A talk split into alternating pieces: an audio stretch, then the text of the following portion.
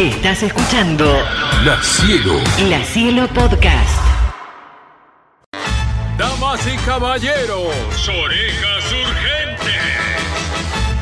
La película magnética de la semana es... Hola Jauría, buenas tardes, ¿cómo están? ¿Puede ser que la película magnética del día de hoy sea Pesadilla 1? ¡Sí, El actor del que hablan es Johnny Depp. Un abrazo grande, Rodolfo. Gracias, Claro que Rodolfo, men. querido. Rodolfo, Rodo, Fito, como sea que te diga tu gente querida. Es esa. Cagazo, escuchá. Yo nunca vi completas ninguna de las Freddys. Mira lo que voy a decir, Freddys. Cagona, Sí, re. cobarde, Yo tengo un problema con estas películas. julepera. Sí, sí, sí, sí, sí, sí, sí. Em, que es que a mí me gusta mucho dormir. Entonces realmente es mi peor pesadilla que, me busquen joderte. en mis sueños. Sí. Porque no podría de ninguna manera resistir sin dormir para que Freddy no me Ya está, ataque. mat- matame, men. Olvídate, está, soy la está, primera en morir, tipo, ya Sí, está. ya No te está. puedes dormir. Sí, soy, el soy boludo que dura. Soy Drew Barrymore en Scary Movie. Sí, sí, sí, sí, sí. Scary Movie no, en. en- ay, eh, Scream. Scream, viste que Sí. duró los primeros 15 minutos. Bueno, eso. Totalmente, está, totalmente de acuerdo. Pero efectivamente tenían razón ustedes. Es- estamos hablando, esta película magnética es pesadilla, que en realidad se llama de un montón de maneras, depende del país eh, latinoamericano en el que hayan hecho la traducción. Bien. La película original de 1984 es. A Nightmare on Elm Street. Sí. Sería una pesadilla en la calle Elm. Mm. E-L-M. Eh, se ha traducido, escuchá, ¿eh? Eh, eh, eh, es muy, muy llamativo. Pesadilla en Elm Street en España y Perú, Pesadilla Sí. en lo profundo de la noche en Argentina. Que está Pe- muy bien. Sí, Pesadilla en lo profundo de la noche está, Está, muy bien, ahí la pegamos, sí. Pesadilla en la calle del infierno en México. Eh. La pesadilla de la calle Elm en Venezuela. Pesadilla en la calle Elm en Chile. Y Pesadilla sin fin en Colombia. No.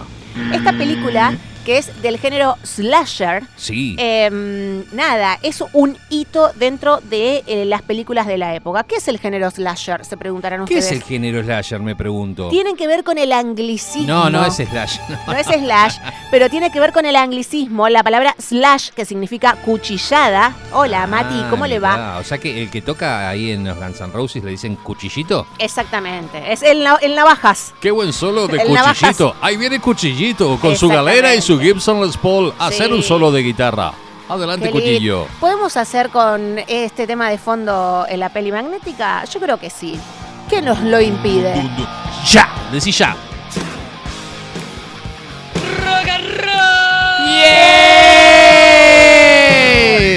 Bien dijimos, slasher es este género que tiene cuchilladas, que Sí. es básicamente un asesino que persigue generalmente a adolescentes y a jóvenes, algunos con mala vida, vamos a decirlo, porque Sí. son un poco... eh, Porque son jóvenes y Eh, sí, son ejemplificadoras, ¿no? Claro. El adolescente que se droga Claro, o que está teniendo caga- caga relaciones. primero. Exactamente, va a ser Sí. perseguido por un asesino serial que se lo quiere comer, básicamente porque lo quiere, eh, nada, agarrar a cuchillazos duro y parejo. Ese es el género slasher. Esta película de ese mismo género, por supuesto, es una de las que ha causado sensación y tiene un origen muy particular y me gustaría contárselos. A ver. Estamos hablando de idea y dirección de Wes Craven, su director, su guionista, quien leyendo un artículo en el LA Times Súper interesante Sí. el origen. Súper interesante. en el diario Times de Los Ángeles salió un artículo en donde se hablaba de aquellos que eran refugiados de las guerras, como por ejemplo em, Laos. Laos, Vietnam, Ujú. Camboya y demás, quedaban con un trauma tan grande, tan grande por lo vivido, que eh, no podían descansar, no podían dormir porque los invadían las pesadillas. Y en esas pesadillas, eh, no solo que no descansaban, sino que la terminaban pasando muy mal. Y era tal el trauma que tenía que había alguno de ellos que incluso se morían al dormirse. Sí, es alucinante la historia, súper morbosa y muy triste, porque estamos hablando, claro, de gente que, que padeció nada, el, el horror de la guerra y tener que irse del país donde vivía o del lugar donde vivía, siendo bombardeados, eh, abusados, bueno, todo lo que te imagines, lo peor de la guerra, eh, y todo eso generaba Hambre, que, que frío. no, no podés descansar, porque es tal el trauma de seguir siendo atacado que no podés descansar y no querés dormirte. Y en algún momento te tenés que dormir. Pero tenían miedo de dormirse y morir porque había gente que se dormía y se moría. Exactamente. Este trauma, eh, que es publicado en este artículo del Times, le sirve como disparador a Wes Craven para decir, che, acá puede haber una especie de gen, de un germen de una historia de terror. Aquellas personas que tienen miedo a dormirse porque sus pesadillas son traumáticas. Bueno, si juntaba esa idea en 1981, más un desarrollo con algún personaje eh, que le daba miedo, él vincula también con otro recuerdo personal que tiene Craven, que es que cuando él era muy pequeño en su casa, a la noche, en su habitación, escuchaba ruidos fuera, en la vereda de, su casa. Eh, entonces, por escuchar esos ruidos, se asoma y ve que venía caminando un borracho con un sombrero. Este alcohólico, ¿no? Que se tambaleaba en la calle, casi como instintivamente, sintiendo los ojos de alguien que lo estaba observando, fija la mirada en el pequeño Craven. Él era muy pequeño, no tendría. su ventana. Sí, no tenía ni 10 años. Em, y se sintió el horror mismo y se sintió paralizado. Se agacha para salir de escena y la curiosidad puede más y vuelve a asomarse y descubre que todavía ese borracho estaba mirándolo fijamente a sus ojos. Idea, exactamente, idea del diario sobre las pesadillas, más esta situación que lo dejó traumado en su infancia.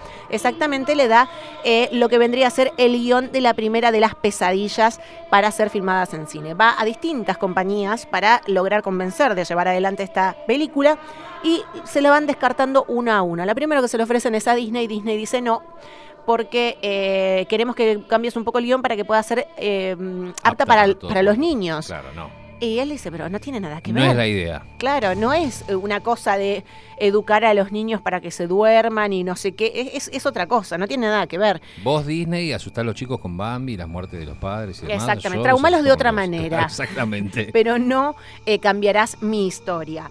Eh, va la Paramount tampoco, Paramount quiere cerrar el contrato con él, Universal tampoco, hasta que llega efectivamente a New Line Cinema, una compañía muy pequeña, desconocida hasta entonces, que había hecho producciones realmente muy, muy, muy eh, pequeñitas.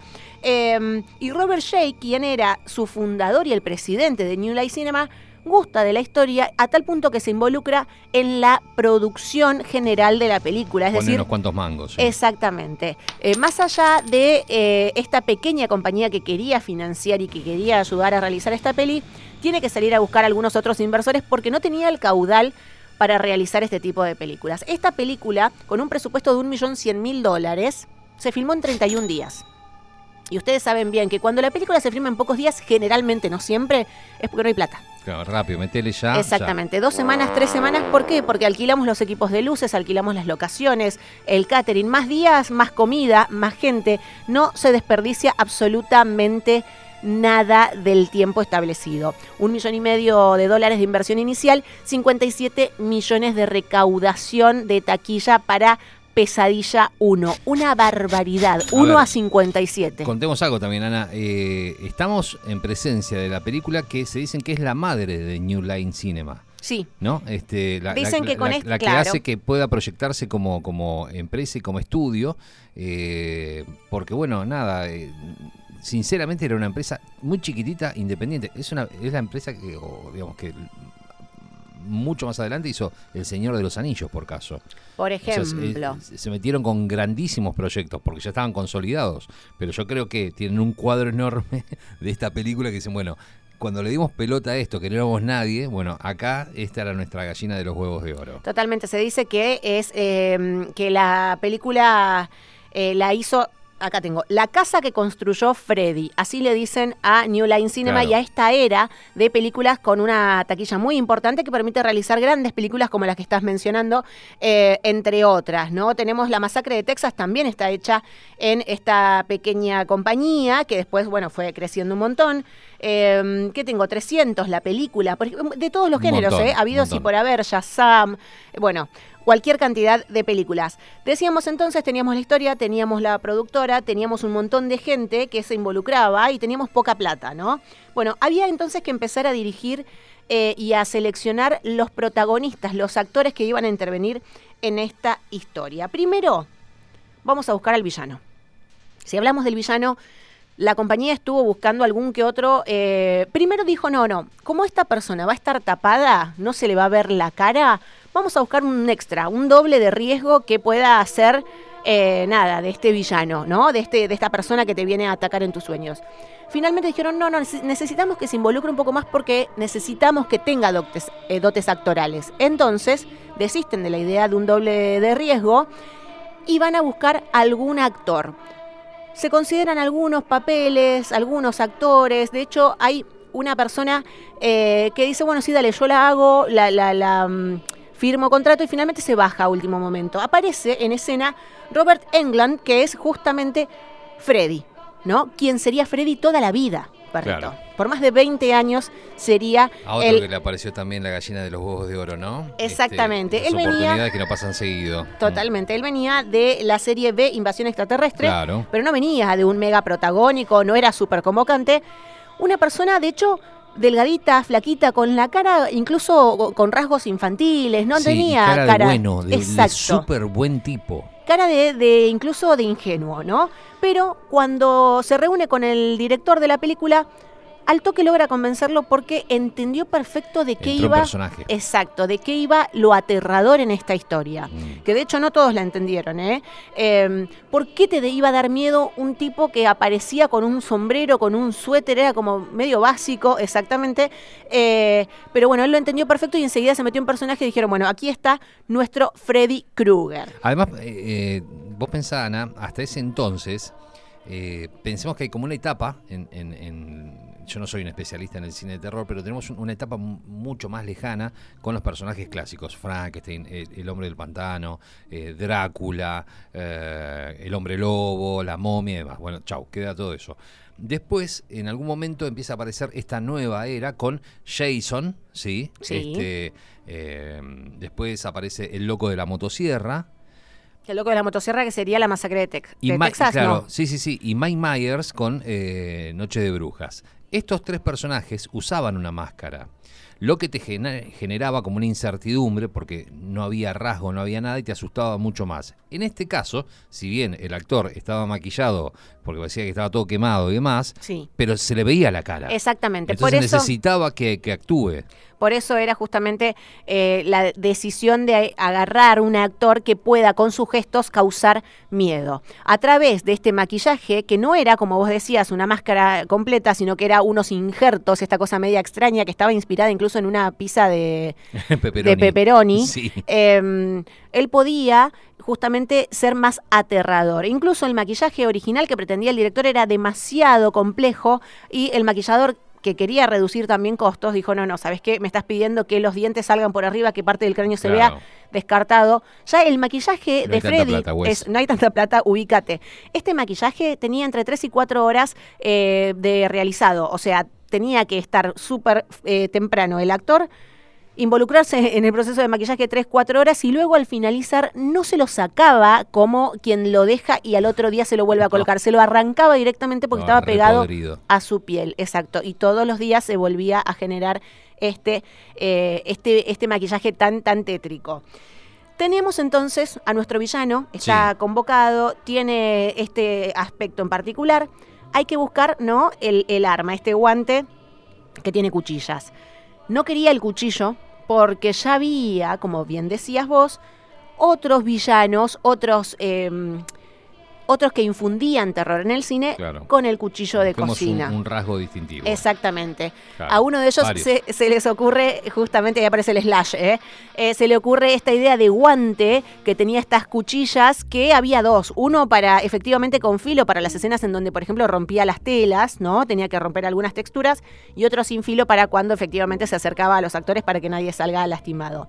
Todo este proceso eh, se pudo costear con este poco dinero que había, pero hasta ahí nomás, ¿eh? No le pidan mucho más, lo que hay es lo que se ve en la peli. Y por eso creo yo que eh, no está eh, basada en, en la tecnología digital o no está basada en, en- en los cromas o en... No, no existe. Porque eso no hay plata. No, no, pero además tampoco, no sé si Y se eso- usaba tanto. Eso es lo que mejor... Año 84. Eso es lo que mejor envejece. Sí, tenemos de hecho un par de planos, he visto en, en los especiales cuando hablaban de esta peli, de eh, para agregar, por ejemplo, la actriz cayéndose Ah, claro. sobre atrás un fondo azul para hay- después hay, hacer efectos que son fuertes. Hay efectos que son fuertes totalmente. Eh, pero efectivamente hasta el- luego en el corte final se sacaban las escenas porque no parecían lo suficientemente realistas y, eh, eh, tétricas para la historia. Sí había efectivamente esta habitación que es el cuadrado que va girando, ¿viste? Donde vos adherís los muebles Claro. a lo que sería el techo, pones la cámara al revés y parece que en realidad algo está yendo Sí, para sí, arriba y, en- sí. y bueno, esta cosa que te marea un poco, eso sí eh, eh, se había realizado en la producción como para poder llegar a dar ciertos impactos visuales, pero no tenía mucho más gastos que eso. Seguimos con los actores, dijimos entonces que tenemos el debut cinematográfico de alguien que fue después mega estrella. Que lo nombraron. Exactamente, lo nombraron ustedes, Johnny Depp. Johnny Depp, el pirata del Caribe, Claro por sí. favor, Jack Sparrow.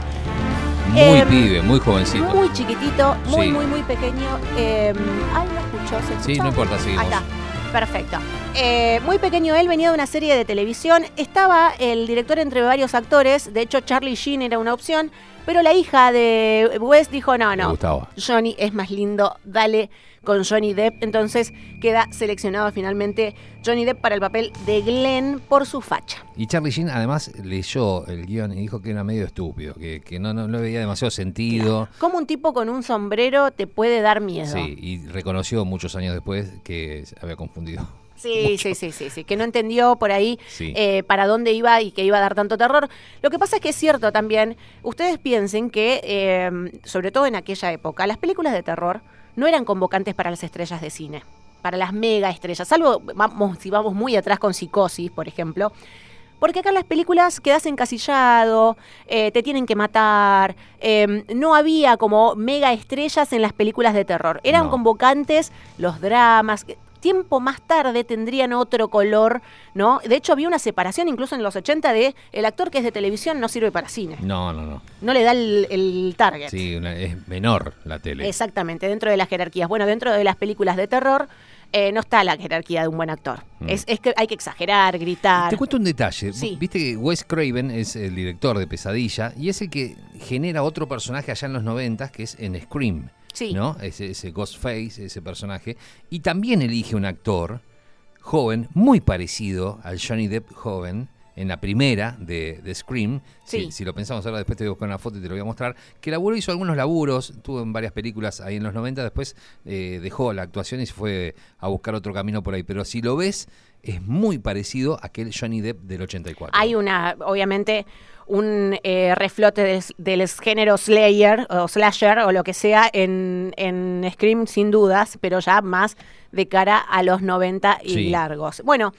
eh, dijimos entonces los papeles. Nancy Thompson, ¿no? Eh, Nancy, y vos sabés que cuando veía Nancy me acordaba de Stranger Things, que está muy, muy vinculada a las películas de terror de los 80 o de misterios Sí, o estas cosas que cuando vemos Stranger Things nos da cierto guiño ¿no? a las eh, películas que consumíamos cuando éramos más pequeños. Nancy Thompson, este personaje que es esta muchacha que vendría a ser quien quiere librar a ella y a sus amigos de los ataques nocturnos de Freddy, fue interpretada por Heather eh, Langenkamp, que no es una actriz mega conocida, de hecho no era conocida en su momento, y, eh, con un casting muy largo, 200 chicas audicionaron para el papel y se han des- eh, descartado nombres como por ejemplo Demi Moore y Courtney Cox entre las posibles protagonistas de esta historia. Finalmente, Re pibas en esa sí, época. Finalmente queda Heather eh, y lo hace muy bien. ¿eh? Es, es quien vendría a ser la única viva del grupo de amigos que dice, che, pero esto está pasando por aquello. Sí, sí, lo veo, lo veo. Es, me acuerdo del de Scream. Ulrich es el actor de Scream. Totalmente. Bueno, y para cerrar, perrito, vamos a hablar justamente de todo lo que ha generado esta franquicia. Para, contemos, a, eh, a la gente le gustan los detalles, así Sí. que con, con Anita estuvimos chusmeando detalles. Además, hay un, hay un, un porqué en el suéter que usa Sí. eh, Freddy. Hay un porqué, eh, supuestamente la combinación A rayas, de, sí, ¿no? la combinación de eh, rojo y verde en ese, en esos colores, ese estilo de verde y demás, eran los colores como que menos combinan, que más ruido te hacen y que más molestan. Que molestan a la vista, sí. Exacto, Él lo había entonces- leído o lo había escuchado en algún lugar, así que dijo, bueno, listo, vamos a seguir molestando con este chabón, no vamos a poner un suéter así, a rayas, además de que sea feo, que tenga las cuchillas en la mano y que sea muy malo, que el suéter también te moleste. Exactamente, todo estaba pensado y sacado de distintos artículos que iban, ¿no? La gente Qué incorporando increíble. y trayendo a esta historia. Eh, te decía, esta franquicia, esta es la primera de la franquicia, ha tenido muchísimo éxito y ha recaudado muchísimo dinero a lo largo de los años. Seis secuelas tiene, seis. Tenemos una serie de televisión. Tenemos una remake que fue eh, en el 2010, si no me equivoco, que pasó sin pena ni gloria porque justamente ya no tiene la frescura, ¿no? Las remakes son medias raras, tenés que irte muy atrás en el tiempo para que la gente no se acuerde y no las compare. No, no puedes esperar tan poco tiempo porque si no, medio raro que funcionen. Y eh, tenemos una película compartida con otra saga que ha sido muy popular y que en el cine la gente directamente aplaudía, perrito, cuando esto se estrenó. Estamos hablando de la, eh, de la película que comparte con la saga Viernes 13 con Jason, justamente, en donde tenemos dos mega archi eh, villanos del terror, ¿no? Asesinos seriales que nos han causado un montón de miedo, que se encuentran en esta historia. Y hay incluso en la primera pesadilla en los créditos un agradecimiento a quien sería el director de... Em, Viernes 13, no me salía, eh, porque había tan poco tiempo para filmar que las escenas extras, las escenas como de relleno, las hacía el director de Viernes 13 y las metían luego. Mientras filmame esto en otro Exactamente, es como que vos estés haciendo eh, ahora un documental y me digas, che, mientras yo filmo acá, ¿no te vas allá a la esquina y filmas otra cosa? Y sí, y después juntamos todo, y, porque no hay guita y demás. Ni bueno, tiempo ni nada. están vinculadas entonces, están hermanadas en cierta medida. Eh, y ha sido muy exitosa a lo largo de todos los años. Si tienen algún tipo de nostalgia para con esta historia, pueden verla en HBO Max. Bien. Está, se encuentra. Bien. Y quizás ustedes, nada, la vean con cierto cariño, quizás ustedes piensen, bueno, no era para tanto, mirá lo que el miedo que me daba cuando yo era pibe. Eh, o quizás sí, analícenlo. No sé, vayan, vean. La historia es, como vos decís, eh, ahí recomodé las canciones, Chuchín. Eh, la historia es fuerte. Sí. E, eso de no quedarte dormido. Uno es cuando más vulnerable se encuentra cuando está dormido. Sí, sí, sí, sí. Aparte estás en guardia, estás ahí expectante o ¿Sabes qué es lo que más miedo me daba a mí cuando era chica? Que es inevitable. Claro. No podés evitar dormir. Hay algo que no, no, se puede, no se puede. idea. Entonces, sí o sí, Freddy viene por ti. En algún momento va a llegar porque vas a dormir, vas a bajar la guardia y ahí es donde te voy a atacar. Exactamente. Esta canción que queda dando vueltas, que tiene que ver con lo que había hecho Freddy en algún momento, porque es ese asesino que, que, capturaba niños y se los llevaba y hacía un montón de cosas que luego lo matan, lo prenden fuego y él aparece en las pesadillas, por eso aparece todo quemado y desfigurado. Me imagino que la vieron, si no la vieron, vayan a buscarla, la pueden ver en HBO Max. La cielo, la cielo. La cielo podcast.